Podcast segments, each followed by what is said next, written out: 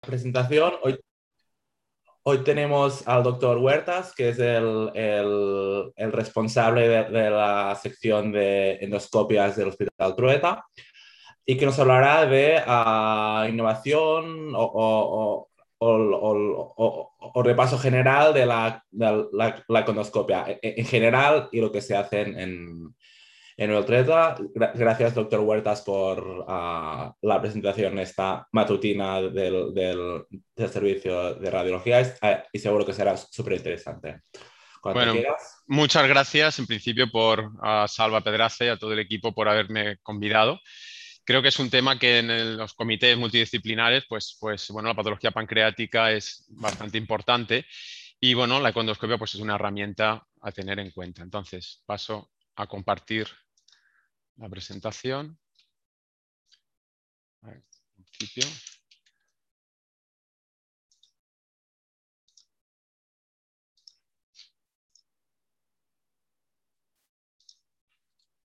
Bueno, hablaré un poco dentro de endoscopia en patología biliopancreática. Lo dividiré básicamente en dos partes, parte biliar y parte pancreática, aunque hay muchos conceptos que se solapan. En principio eh, veréis que es un tema amplio y eh, hablaré de un poco más de generalidades y de algunos estudios eh, que han tenido más impacto y algunos metaanálisis. Y eh, os tengo que pedir disculpas porque los vídeos no se han cargado, pero los dejaremos disponibles en el repositorio de sesiones para que los podáis consultar. En primer lugar, para los que no se dedican a la cuendoscopia, hay un concepto importante que es que tenemos dos tipos de cuendoscopio.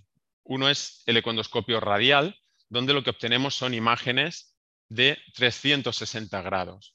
Aquí tenéis un ejemplo de una imagen de 360 grados donde vemos el cuerpo de páncreas, la confluencia, arteria mesentérica superior. Esto sería un corte parecido, por ejemplo, al que se puede obtener en un TAC, en este caso un corte transversal, o el tronco celíaco, por ejemplo, en este caso. Es decir, visión de 360 grados. Este econdoscopio no tiene canal de biopsia, ¿eh? por lo tanto, solamente nos sirve para mirar, por así decirlo. Y lo combinamos con el sectorial o linear, que es un econdoscopio de 180 grados de visión, como veis aquí, y es el que nosotros llamamos el econdoscopio terapéutico, porque ya tiene un canal de trabajo a través del cual podemos realizar punción, drenaje, inyección de sustancias, pases de guía, es decir, múltiples eh, opciones. La imagen, por lo tanto, ya es diferente, es más difícil de interpretar y es importante tener una base primero en, econdoscopia diagnóstica radial para luego hacer el salto a la sectorial. Mal dicho esto, dentro de las vías biliares lo que dividiremos son opciones diagnósticas y opciones terapéuticas. Pues bien, dentro de las opciones diagnósticas, principalmente coledocolitiasis o litiasis biliares, microlitiasis, estenosis biliares y lesiones de la papila ampulomas o adenomas.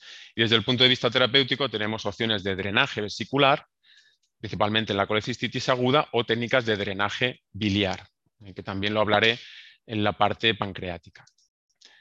Bien, respecto a las coledocolitiasis, la econdoscopia es una técnica que es bastante sensible, específica y con valores predictivos positivos bastante elevados, por encima del 90%. Comparativamente con la colangioresonancia, los distintos metaanálisis, principalmente hay dos metaanálisis en este sentido, eh, aportan que la econdoscopia tiene ligeramente una sensibilidad superior eh, para la detección de coledocolitiasis. Esto podría ocurrir, y en la práctica clínica lo vemos, en litiasis muy distales, que son eh, casi ya intrapapilares, o en casos de divertículos duodenales. Esta semana, por ejemplo, hicimos una, CPR en, un paciente que tenía una microlitiasis que no se había detectado por colangioresonancia, pero la persistencia de, los síntomas nos llevó a hacer una ecoendoscopia y encontramos una litiasis enclavada en la papila que no se había visto. Y eso podría ser un ejemplo de donde la ecoendoscopia nos puede aportar también un, un punto más. Este sería en principio un vídeo, pero bueno, ha quedado en fotografía, donde lo que vemos aquí es un corte con un ecoendoscopio radial. Vemos la arteria hepática, la vena porta y el colédoco con una coledocolitiasis, tal y como lo vemos ¿eh? en ecografía. Esto podemos explorarlo hacia, según el giro, el torque, digamos, del econdoscopio hacia la, papila, donde vemos la desembocadura con el Wilson. Muy bien, y en estenosis biliares. En estenosis biliares, es decir, eh, ante un paciente con ictericia obstructiva, la econdoscopia tiene una precisión diagnóstica bastante elevada, en torno al 98%, y principalmente debido, aparte de que nos permite visualizar muy bien los conductos de la bilis, a que podemos tomar biopsias eh, o citología. Se lleva muy bien con la colangioresonancia y con la CPRE. Sería un poco la imagen que he intentado mostrar arriba. Eh, la condoscopia aporta que se puede eh, mover, es decir, podemos ir a, la UCI, podemos ir a, una unidad podemos, eh, de hospitalización donde podemos transportar la condoscopia y hacer un, diagnóstico o incluso una terapéutica. Y por otro lado, nos permite realizarla de forma conjunta con la CPRE y esto es cada vez, cada vez más frecuente. Es decir, el box que hacemos de endoscopia intervencionista, eh, biliar o pancreato biliar, lo combinamos cada vez más, eh, no digo el 100%, pero casi un 70% con, con, la econdoscopia. Eh, de manera que casi todos los pacientes pues, los tenemos doblemente citados.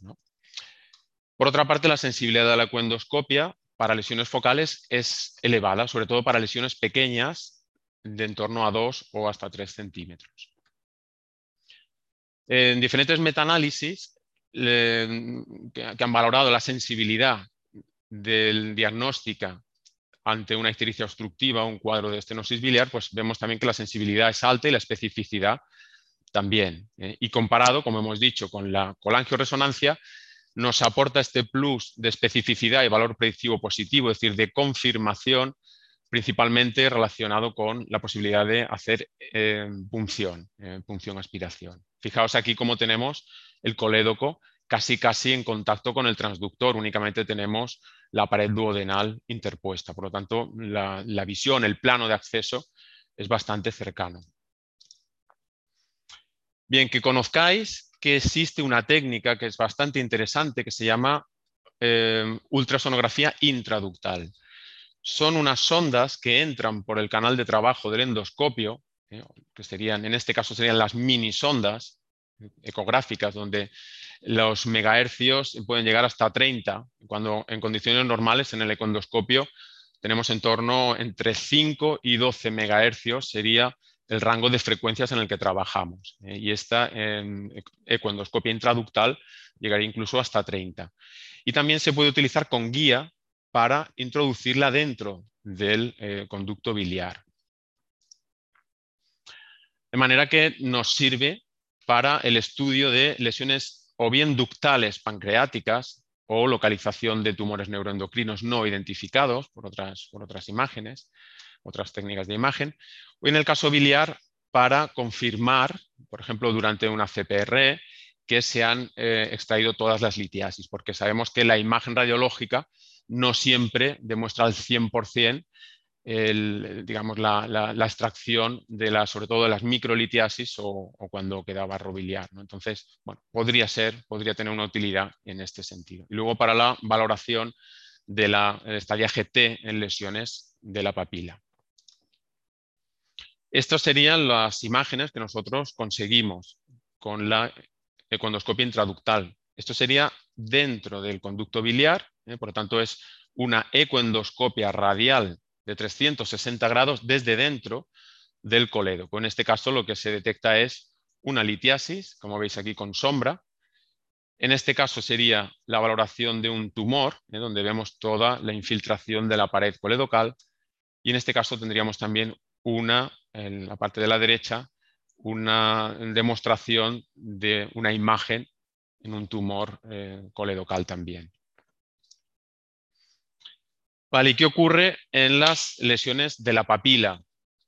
Pues eh, la ecoendoscopia nos permite valorar muy bien, ya digo, con frecuencias de hasta 12 MHz, esta desembocadura del conducto biliar, del conducto pancreático y la pared muscular, eh, la capa muscular propia de la pared duodenal. De manera que podemos valorar bien esta afectación, ¿vale? podemos valorar bien la T, en principio con una sensibilidad superior al 85%, lo cual puede ser útil a la hora de decidir qué pacientes pueden ser subsidiarios de una ampulectomía endoscópica o bien de una cirugía. Y en el caso de la ecoendoscopia intraductal, pues también podríamos tener esta, esta información, aunque no es una técnica que esté implementada en todas las unidades. Muy bien, ¿qué podemos hacer desde el punto de vista terapéutico con la ecoendoscopia en, en vías biliares? Pues principalmente tenemos el drenaje vesicular en casos de colecistitis aguda de pacientes no subsidiarios de cirugía o técnicas de drenaje biliar, como comentaremos luego más adelante. En las últimas guías de Tokio del 2018 de colecistitis aguda ya se incluye la ecoendoscopia, el drenaje vesicular por ecoendoscopia como una opción terapéutica en casos, ya digo, de pacientes que no son subsidiarios de eh, cirugía. Evidentemente, en función de la disponibilidad de la técnica en, en, los diferentes centros, porque no es una técnica que esté implementada en todos los centros, pero ya está aceptada en las guías clínicas como una opción terapéutica. Eh,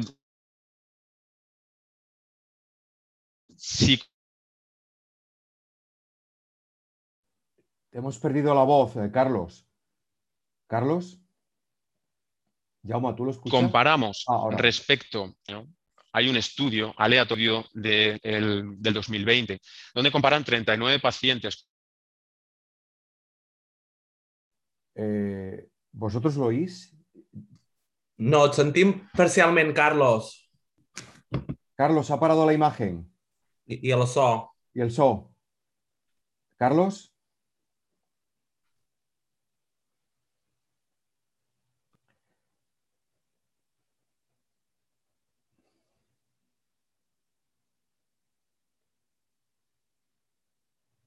durante un momento.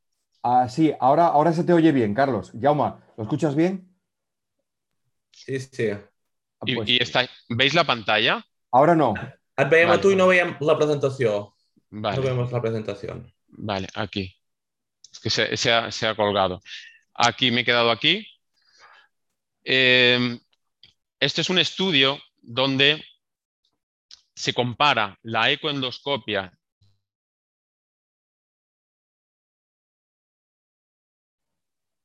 Jaume, yo 2020. no- Vale. ¿Sí? ¿Me oís? Es que a veces se corta. Jauma, yo creo que se corta a veces, ¿no? Mm, yo- ahora es adelante, Carlos. Ahora se te escucha Sí. bien. Sí, adelante. Puede, puede ser que el internet de aquí no sea, es el internet del hospital. Eh, bueno, eh, aquí en este estudio lo que se compara es la ecoendoscopia, es decir, el drenaje vesicular por ecoendoscopia frente al drenaje percutáneo. Básicamente lo que se demuestra es que los éxitos técnicos y clínicos son elevados por encima del 90% con ambas técnicas, con un porcentaje de mortalidad similar y un tiempo de procedimiento similar, en torno a los 20-25 minutos. La diferencia principal radica en la recurrencia y las reintervenciones eh, a los 30 días, donde son superiores en los casos de drenaje percutáneo.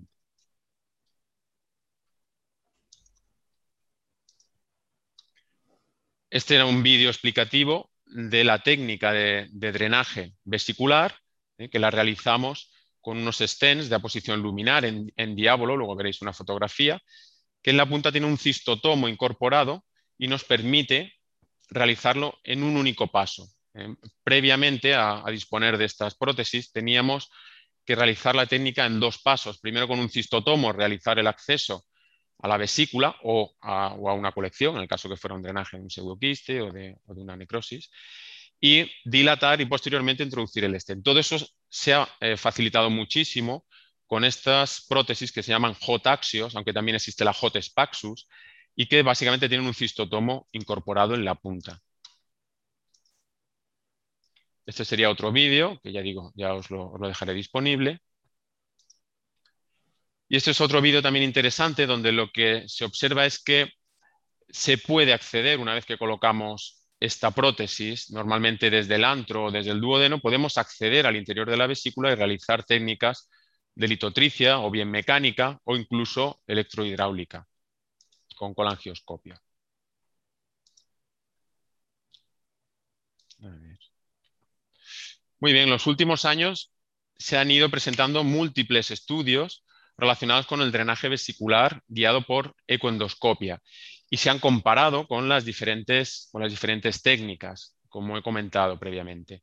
Este sería un estudio parecido al que hemos comentado anteriormente, pero en este caso es un metaanálisis, donde se incluye también el drenaje transpapilar. ¿eh? El drenaje transpapilar también se puede realizar técnicamente, es decir, mediante CPRE se canula el conducto cístico, lo cual no siempre es fácil, y se introduce una guía y se deja un, drenaje, normalmente un, doble pigtail, para el drenaje vesicular.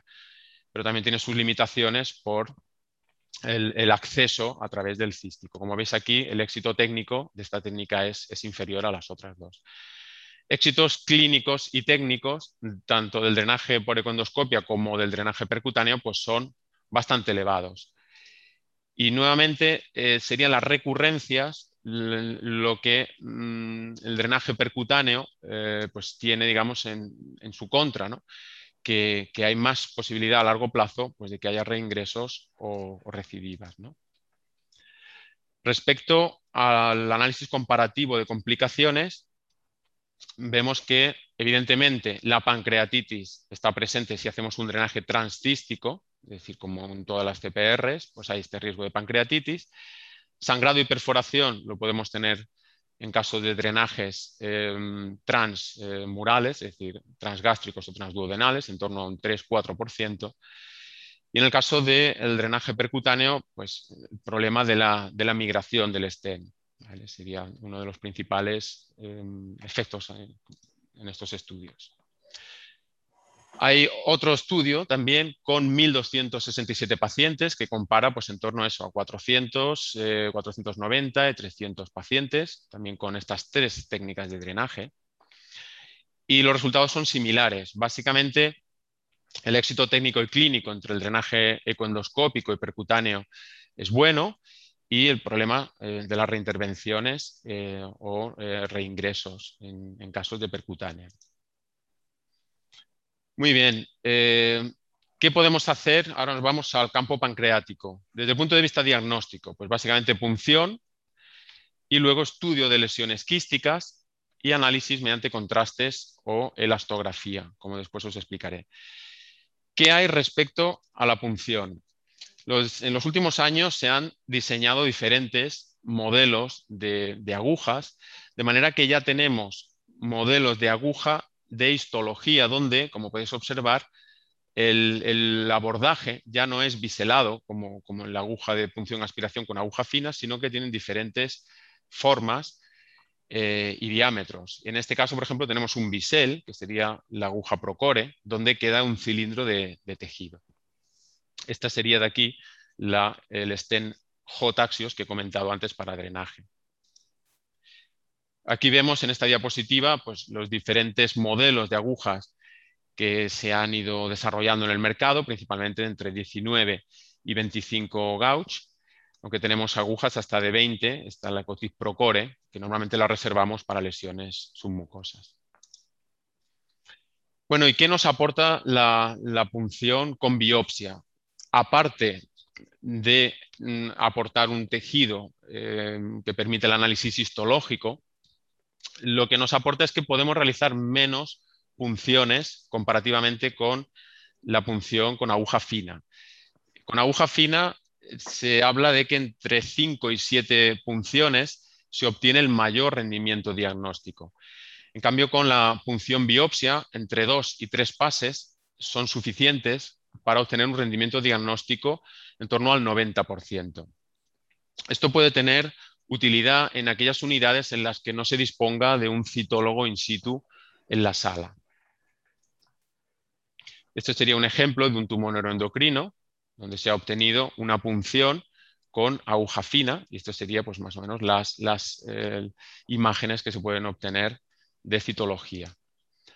Y esto sería lo que obtenemos cuando realizamos una punción biopsia, básicamente un cilindro, ¿eh? es un cilindro de tejido se puede emplear, por ejemplo, ante una eh, pancreatitis autoinmune, se puede utilizar en sospechas de linfoma o eh, podemos utilizarlo cuando hay eh, un, análisis, que también se pueden realizar análisis em, moleculares en, piezas de, biopsia.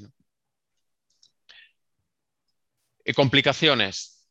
La punción guiada por ecuendoscopia de lesiones se considera una técnica segura, donde, como podéis observar, en un estudio, una revisión sobre casi 11.000 pacientes, las complicaciones se situaron en torno al 0,98%, es decir, inferiores al 1%. Principalmente estas complicaciones son dolor leve y puede haber algún caso de sangrado. Como sabéis, realizamos la ecuendoscopia también con Doppler, por lo tanto, lo habitual es que tengamos un análisis Doppler previo de la lesión y en caso que haya interposición de una estructura vascular, evitarla. Y ya digo, en nuestro caso, en nuestra unidad, pues ahora mismo no, recuerdo prácticamente complicaciones. Un caso de hemorragia autolimitada y algún caso de dolor o reacción pancreática leve autolimitada que no eh, han requerido ingreso en ningún caso. Y la mortalidad descrita es eh, del 0,02%. En principio también asociada, en parte puede estar a, la, sedación, es decir, no solamente por la técnica en sí. Muy bien, y en lesiones quísticas pancreáticas, ¿qué, podemos, ¿qué nos puede aportar la ecuendoscopia? Pues bien, la ecuendoscopia sabemos que podemos valorar tanto el área parenquimatosa como el área ductal de todo el páncreas, desde el uncinado hasta la cola, dependiendo del plano de, abordaje. Si el plano es gástrico, pues vemos principalmente desde el istmo hasta la cola y ya cuando valoramos la cabeza pancreática y el uncinado, ya sería eh, un plano mm, desde el bulbo, papilar y pospapilar. En los últimos años, además de disponer de la punción con aspiración del, líquido pancreático, eh, del líquido intraquístico, básicamente para determinación de CEA, de glucosa y de amilasa en casos de sospecha de pseudoquiste. Existe también una pinza de biopsia que se llama pinza Moray, que se introduce a través de una aguja de 19 gauge y nos permite la obtención. Mira, este vídeo sí se ha cargado. Aquí, como veis, estamos viendo por ecoendoscopia un quiste y ahora veréis cómo cuando se realice la punción, aquí tenemos la aguja, la punta de la aguja, accedemos al interior del pseudoquiste y por dentro se introduce la pinza, que ahora mismo se acaba de abrir la pinza, y en este caso se estaba utilizando para la biopsia de un nódulo intramural. Como veis aquí, se tracciona con la pinza y se obtiene una muestra de biopsia. Pensad, claro, esta, eh, esta aguja es eh, de 19 gauge, es decir, es decir 1,14 milímetros y aproximadamente tiene un milímetro esta pinza Moray. ¿Y qué dicen los estudios de esta pinza? ¿Qué nos aporta? Pues sobre 454 pacientes, el porcentaje de eh, efectos adversos se, se sitúa en torno al 8,6%, principalmente dolor abdominal, dolor abdominal leve, y algún caso de hemorragia. Eh, básicamente el problema que tenemos con las lesiones quísticas es que lo que se recomienda en las guías clínicas de eh, la citología y el análisis de la bioquímica, pues sabemos que la precisión diagnóstica a día de hoy es baja, en torno al 50%. Por lo tanto, puede ser también una herramienta a tener en cuenta ante casos de este tipo. Y los contrastes también nos aportan en tumores quísticos del páncreas. ¿Principalmente para qué? Pues para diferenciar entre nódulos intramurales y mucina y también para caracterizar la pared del quiste. Si la condoscopia nos permite valorar muy bien la vascularización de las paredes del quiste, o bien mediante Doppler, mediante high flow, o también mediante eh, contrastes. Aquí tenemos un ejemplo de el, uso de contrastes. ¿eh? Aquí tendríamos el conducto de Wirsung, aquí tenemos parénquima pancreático y aquí tenemos una lesión quística con un nódulo intramural. Fijaos cómo después de la administración de contraste este nódulo no capta. ¿eh? posteriormente se confirmó que era un acúmulo de mucina.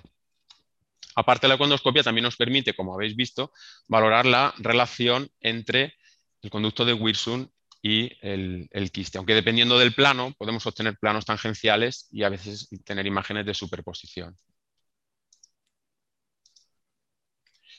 Estos serían los patrones que vemos con contraste dentro de tumores quísticos, ¿eh? como observáis, lesiones hipervasculares en cistoadenoma seroso o tumores mucinosos, hipovasculares principalmente en pseudoquistes o con componente sólido, como hemos comentado, que podrían ser malignos o en ocasiones benignos, como moco o detritus. Este sería otro ejemplo de una lesión, en principio eh, era una lesión serosa, donde el contraste lo que demostró era que había una, una hipercaptación del, del tabique. En los últimos años se ha desarrollado también otra técnica que eh, se llama endomicroscopía confocal y que consiste en realizar una histología en vivo. Básicamente, la técnica es parecida a la anterior, a través de una punción con aguja de 19 se introduce estas sondas, mini sondas, que tienen en torno a 3 French, es decir, un milímetro, que han sido utilizadas en, otros, en, otros, eh, en otras partes del organismo, es decir, en, tejido pulmonar, gástrico, colon, eh, urología, y lo que nos permiten pues, es obtener imágenes en tiempo real con eh, hasta mil aumentos. Nos permite valorar la penetración en milimicras por debajo de la superficie de la mucosa. Y estas serían básicamente las imágenes que se pueden obtener. Páncreas normal, patrón de cistoadenoma seroso, de pseudoquiste, patrón heterogéneo, tumor mucinoso papilar, cistoadenoma mucinoso o eh, patrón de adenocarcinoma. Esto evidentemente requiere un aprendizaje, es una técnica de aprendizaje que es, lenta. Evidentemente la técnica también eh, se demora, es decir, la duración del procedimiento pues también sería más, larga, pero que sepáis que hay centros altamente especializados que realizan estas, estas técnicas. Vale, el uso de contrastes. Bueno, el uso de contrastes en patología sólida, ahora nos vamos a patología sólida, pues podríamos considerar que es complementario al empleo de, otros, mm, de otras técnicas, eh, como hablaremos después, por ejemplo, la elastografía, y complementario también a la punción.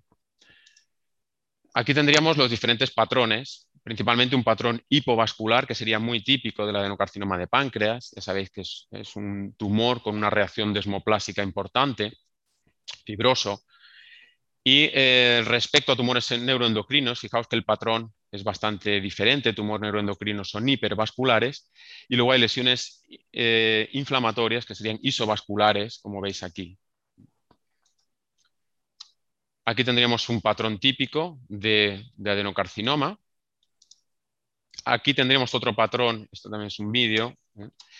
Eh, un patrón típico de una lesión hipoecoica sólida en cabeza pancreática que no capta contraste, que luego demostró ser una metástasis de un melanoma, en este caso en concreto, en un paciente que había estado intervenido eh, dos años antes de un melanoma.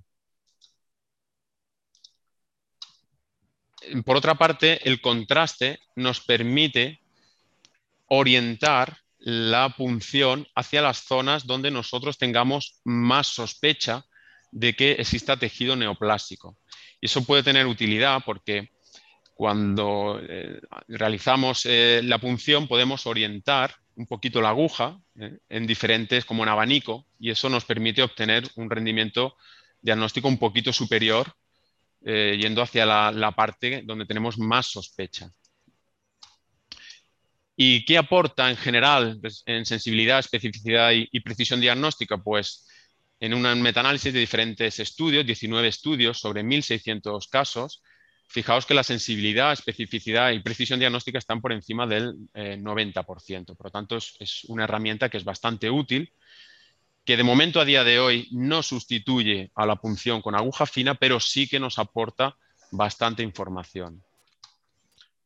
Este es un estudio donde básicamente sobre 280 eh, pacientes con lesiones sólidas pancreáticas, que posteriormente los pacientes fueron eh, confirmados por histología, se realizó un análisis multivariante para ver qué factores eran los que podían predecir la existencia de tumor. En el caso de em, adenocarcinoma pancreático, fijaos cómo la odds ratio del patrón eh, por contraste, eh, el patrón este de hipocaptación, pues es muy elevada, es superior a, mm, por ejemplo, que sea una lesión hipoecoica, que tenga los márgenes irregulares, el tamaño o la dilatación de los ductos. Y lo mismo para tumores neuroendocrinos. El, patrón de hipercaptación también tiene una odds ratio muy elevada. ¿eh? A través de estos datos elaboraron un, algoritmo de, de predicción de malignidad en, estos casos. Muy bien, y ahora vamos a la elastografía. ¿Qué es la elastografía? Pues la elastografía es una técnica que lo que nos permite es valorar el, grado de compresión de los tejidos cuando nosotros realizamos presión sobre ellos. Y eso lo transmite a un código de colores. ¿eh? Tiene un software y nos aporta un código de colores. Sería una técnica análoga al fibroscan que ya utilizamos en patología hepática, pero en este caso tenemos información visual que puede ser cualitativa o cuantitativa, como ahora veréis. Estos son los principales patrones de, digamos, elastográficos que ya fueron propuestos por Giovannini en el año 2000, 2002 aproximadamente. Y básicamente son verde, tejido normal, mixto, patrón mixto, fibrosis o eh, pancreatitis crónica y luego lo que son áreas frías, áreas azules, son las que nos orientan hacia la eh, malignidad. Por ejemplo, aquí en un caso de, un adenocarcinoma o en este caso que sería un tumor neuroendocrino. ¿Cómo valoramos eh, la elastografía?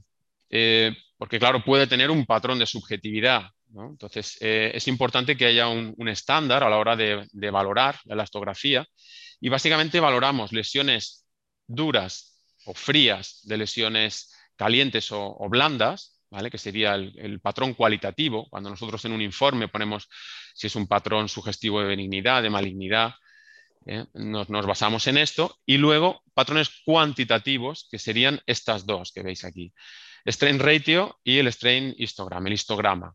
Un strain ratio por encima de 10 o un histograma por debajo de 50 orientan a malignidad. Este sería un ejemplo, ¿eh? esto sería un ejemplo de tumor eh, pancreático, ¿vale? donde tenemos aquí un análisis de histograma. El histograma lo que hace es dividir estos colores en 255 escalas de grises y te da unos parámetros. ¿eh? Entonces se toma la media y esto es lo que nos orienta eh, o, lo que tiene la, capacidad eh, predictiva de, qué, tipo de lesión se trata. Y aquí tenemos la strain ratio, que lo que se hace es comparar un área de la lesión, ¿eh? se toma un área de la lesión y se compara con, en principio, tejido circundante sano. Entonces, esta ratio también te da un número y cuando es superior a 10, como en este caso, pues sería sugestivo de de malignidad. Esto también nos sirve para lesiones de estirpe neuroendocrina y sobre todo para patrones inflamatorios, ¿eh? por ejemplo aquí de pancreatitis crónica. ¿eh? Fijaos el patrón del adenocarcinoma mucho más azulado, más duro, más frío y un patrón mucho más verdoso, más inflamatorio en lesiones inflamatorias. Esto sería el, resumen de, las sensibilidades y especificidades, ¿eh? sensibilidades superiores al 100%, perdón, superiores al 90%, ¿eh? entre un 93 y un 100%, y la especificidad es un poquito más baja, entre un 66, 85 o 45 en este estudio. En lesiones pequeñas también ha demostrado que puede aportar información. Este es un estudio sobre 228 pacientes con lesiones inferiores a 15 milímetros, lesiones sólidas. La información básicamente del estudio consiste en el potencial para excluir malignidad cuando la lesión es blanda, diríamos, ¿eh? con un valor predictivo negativo de en torno al 98%. Nuevamente, patrones elastográficos, donde para mí lo más importante o lo que puede tener más aplicación clínica sería estas tres eh, de aquí abajo, que sería la típica diferenciación entre adenocarcinoma pancreático y pancreatitis crónica.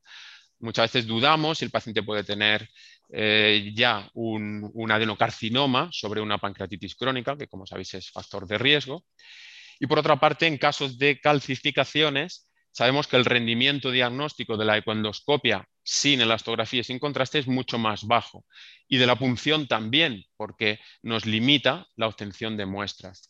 Y aquí tenemos un patrón típico de, adenocarcinoma con, el histograma y aquí un patrón típico de pancreatitis crónica. Y en este caso, un patrón de pancreatitis crónica, perdón, un patrón de adenocarcinoma sobre una pancreatitis crónica. ¿eh? Como veis aquí, esta imagen ya no es esta imagen de, aquí. Por tanto, a pesar de las calcificaciones y la limitación, eh, la probabilidad de que esto se trate de una lesión neoplásica es muy alta. ¿Y qué ocurre si las combinamos? Pues si las combinamos, es decir, contrastes con elastografía, pues obtenemos estas sensibilidades, especificidades y precisiones diagnósticas, como veis aquí en la columna de la derecha, que son bastante elevadas. Esto fue un estudio sobre 97 pacientes con lesiones focales eh, pancreáticas. Entonces vemos que aporta también bastante, bastante información. Aquí tendríamos un ejemplo nuevamente, eh, parecido al que he comentado. Y este sería un ejemplo también de la, utilización de, contrastes, es decir, que se puede combinar en la misma eh, técnica el contraste y la elastografía. Este es otro estudio donde lo que se, ha demostrado es lo que he comentado anteriormente, que la combinación de elastografía y contrastes en el mismo acto diagnóstico durante la ecoendoscopia nos puede aportar también mayor precisión, mayor sensibilidad y mayor valor predictivo negativo, que en este caso llegó al 100%. Este estudio lo realizó el grupo del doctor Iglesias García, que para el que no lo conozca, pues es uno de los mm, más reputados secondoscopistas que tenemos en nuestro país y que eh, se dedica específicamente a, la ecoendoscopia y trabaja en el Hospital de La Coruña. Vale, eh, desde el punto de vista... Carlos, ah, tenemos unos cinco minutos de presentación y luego unas preguntas. perfecto, esto ya será, será más rápido.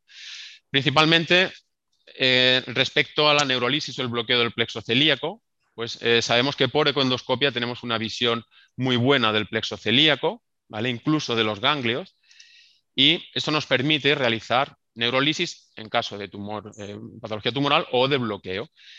Eh, sabemos que la, respuesta al tratamiento es buena, aunque no aumenta la supervivencia, y que las complicaciones normalmente son leves, aunque hay algún caso descrito de gravedad por eh, parálisis, por afectación o espasmo de la arteria de Adamkiewicz.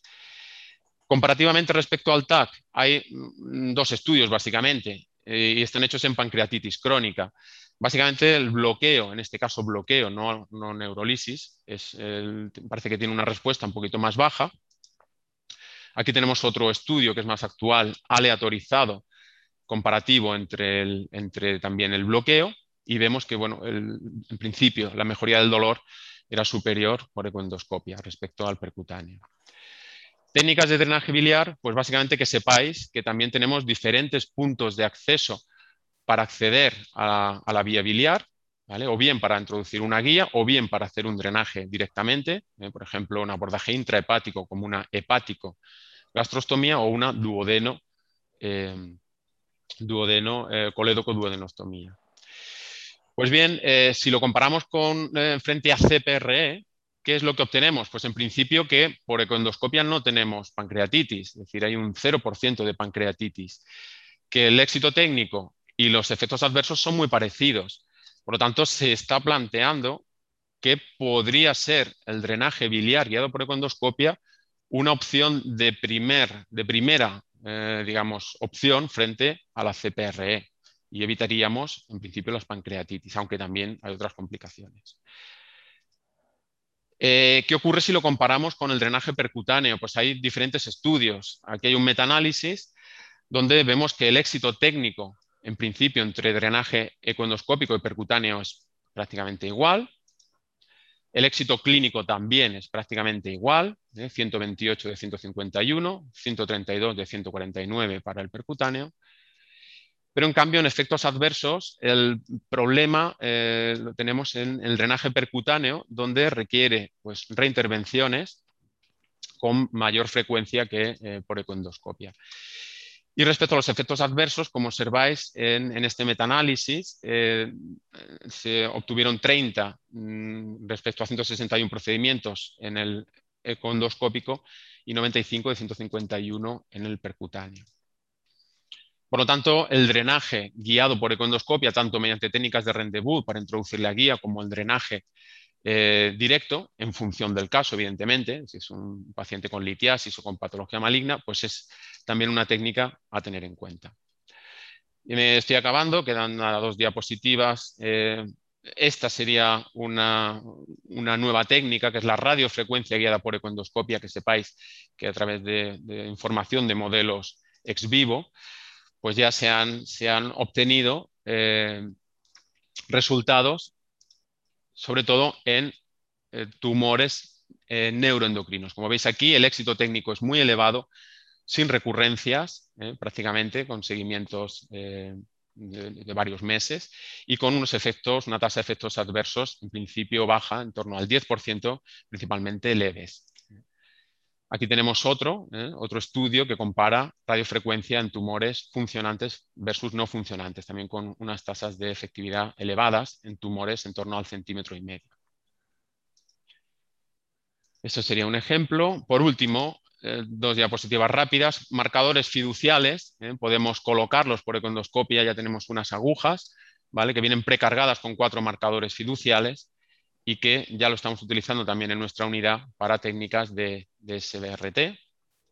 ¿Vale? Y por último, y con esto ya, ya concluyo, también hay técnicas de eh, inyección de sustancias, principalmente eh, estudios con alcoholización de tumores neuroendocrinos con unas, eh, unos porcentajes de eficacia superiores al 90%, también con efectos adversos leves, principalmente pancreatitis, y en algún caso también estenosis ductal pancreática. Eh. por lo tanto, habría que intentar evitar siempre, en la medida de lo posible, el, conducto pancreático. Y como resumen, básicamente la ecoendoscopia pues, eh, se ha ido desarrollando en los últimos años desde una herramienta diagnóstica a una herramienta intervencionista. Es una modalidad importante en la valoración de tumores pancreatobiliares. Se están desarrollando diferentes em, materiales que nos pueden em, ser de utilidad en la ecuendoscopia intervencionista. Y por último, que hay, em, o faltarían estudios aleatorizados controlados que nos puedan ubicar un poquito mejor respecto a otras alternativas el papel definitivo de esta técnica. Muchas gracias por vuestra atención. Muchas gracias, doctor Huertas. Ah, tenemos unas cuantas preguntas ah, a comentar. La primera es del doctor Salvador Pedraza, que nos dice, ah, doctor Huertas, estás proponiendo avances diagnósticos y terapéuticos en patología biliar y pancreática, pero ya existe la opción de procedimientos terapéuticos por radiología intervencionista. Carlos, eh, en el día a día, ¿cuál es el protocolo de trabajo para decidir en cada paciente la aplicación de la alternativa de, radiología intervencionista o de endoscopia en cada, caso clínico? Gracias. Sí, efectivamente eh, es una opción que tenemos, que tenemos ya disponible, el drenaje por ecoendoscopia, y dependería del caso. Es decir, no es lo mismo un paciente con patología neoplásica, por ejemplo, una, una estenosis ciliar, eh, o un paciente que sea candidato quirúrgico, es decir, eh, o un paciente con coledocolitiasis. Entonces, dependería mm, de cada caso, de si hay acceso a la papila, ¿eh? por ejemplo, ante patología litiásica con técnicas de acceso a la papila, pues una técnica aceptada es el rendezvous durante el mismo acto, donde el paciente no tienes que volver a, citarlo. lo habitual es que en casos en los que la CPR, la CPRE y sobre todo en patología neoplásica no sea posible, a día de hoy estamos solicitando el drenaje percutáneo. Pero como digo, eh, a día de hoy no tenemos protocolizado este algoritmo. Yo he hecho aquí una propuesta a raíz de, los últimos estudios y es algo que se podría valorar eh, para trabajar de forma conjunta. Principalmente por lo que se ha presentado en los metaanálisis, también por las reintervenciones que puede llegar a requerir un drenaje percutáneo y, por el rendimiento que tenemos eh, también de la técnica eh, desde el punto de vista endoscópico. Por lo tanto, es algo que, yo creo que se puede trabajar y, ya digo, a día de hoy, sobre todo tumores ciliares en los que la CPR no, se haya podido drenar o, otros tumores distales que tampoco haya habido éxito. Pero ya digo, depende también de si el paciente es candidato quirúrgico, potencial, es decir, cada caso habría que, que valorarlo. Otra pregunta desde Salva. En los últimos años se están proponiendo algoritmos de, inteligencia artificial para, para, soporte en el manejo del paciente en múltiples escenarios clínicos. En tu opinión, ah, ¿cuál es tu opinión sobre el uso de algoritmos de inteligencia artificial en patología biliar y pancreática? Sí, sí hay estudios también al respecto y yo creo que, que en algún momento llegará pero creo que a día de hoy todavía son, son técnicas experimentales. ¿eh?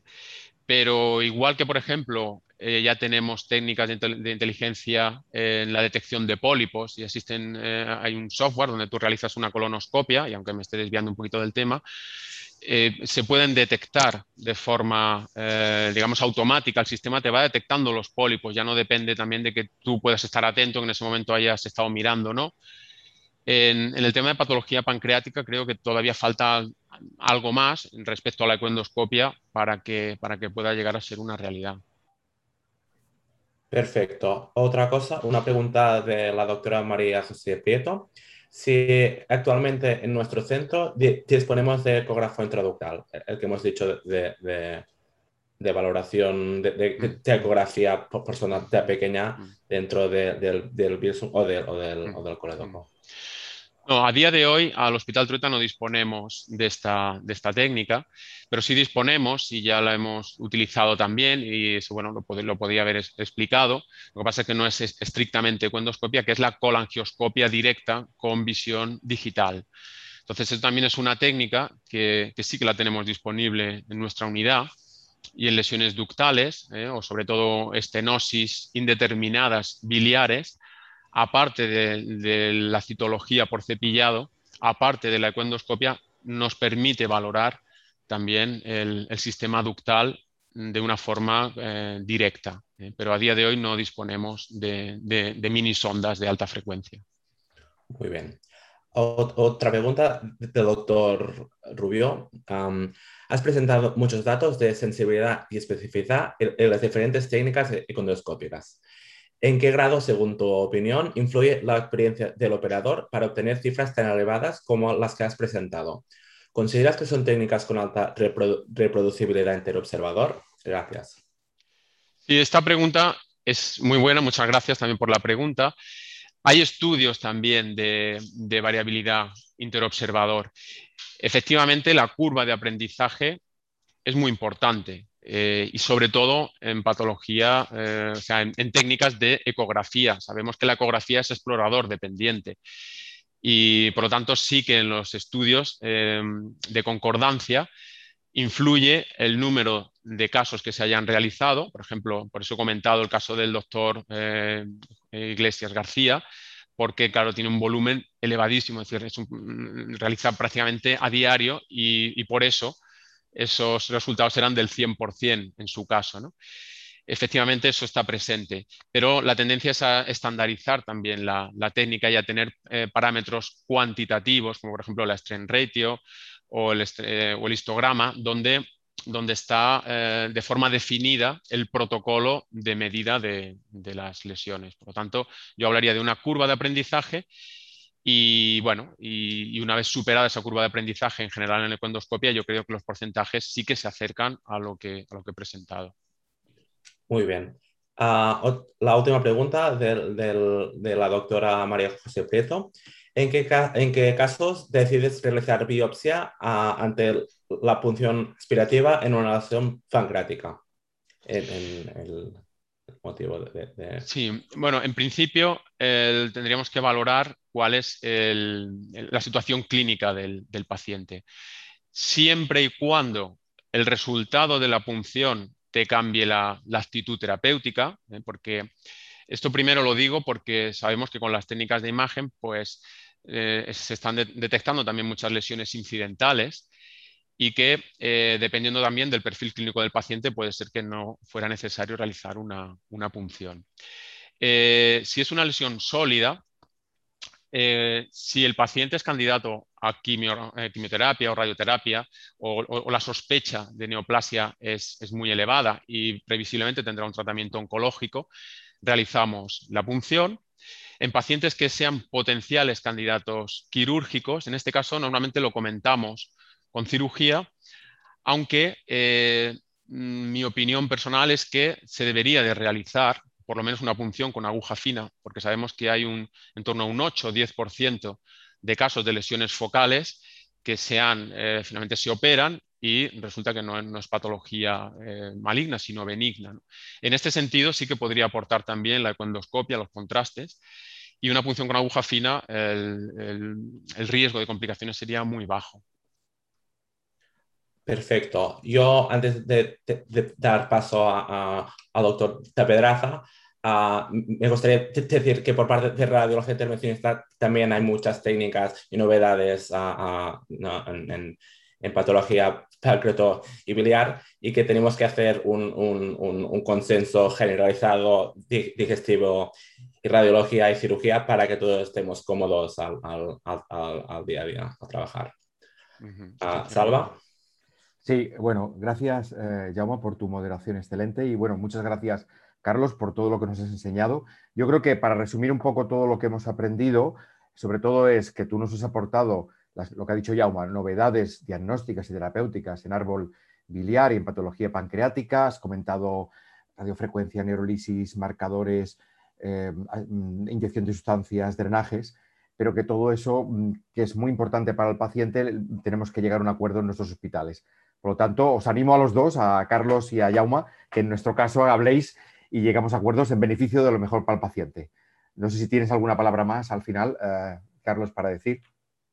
No, efectivamente es el, resumen, es el resumen, ¿no? Las técnicas van avanzando y es, normal, van avanzando, la literatura también va, aportando cada vez más información y evidentemente, pues bueno, pues es inevitable que haya ya metaanálisis y estudios comparativos, ¿no? Y a partir de aquí efectivamente lo que hay que hacer es centrarlo en cuáles son las disponibilidades en, cada hospital, tanto de pacientes, eh, bueno, pues eh, asistencia en urgencias, eh, hospitalización, seguimiento de pacientes, por lo tanto, bueno, pues os agradezco también esta, esta, disponibilidad para trabajar conjuntamente, que ya la teníamos pendiente.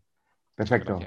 Muchas gracias, Carlos. Muchas gracias, Jauma. Recordar a la audiencia que el lunes ah, tenemos la ponencia de Joan Baños sobre optimización de parámetros del TAC. Que tengan todos un buen día y un buen fin de semana. Nos vemos el lunes. Gracias a todos. Gracias, Carlos. Gracias, gracias, adiós. adiós.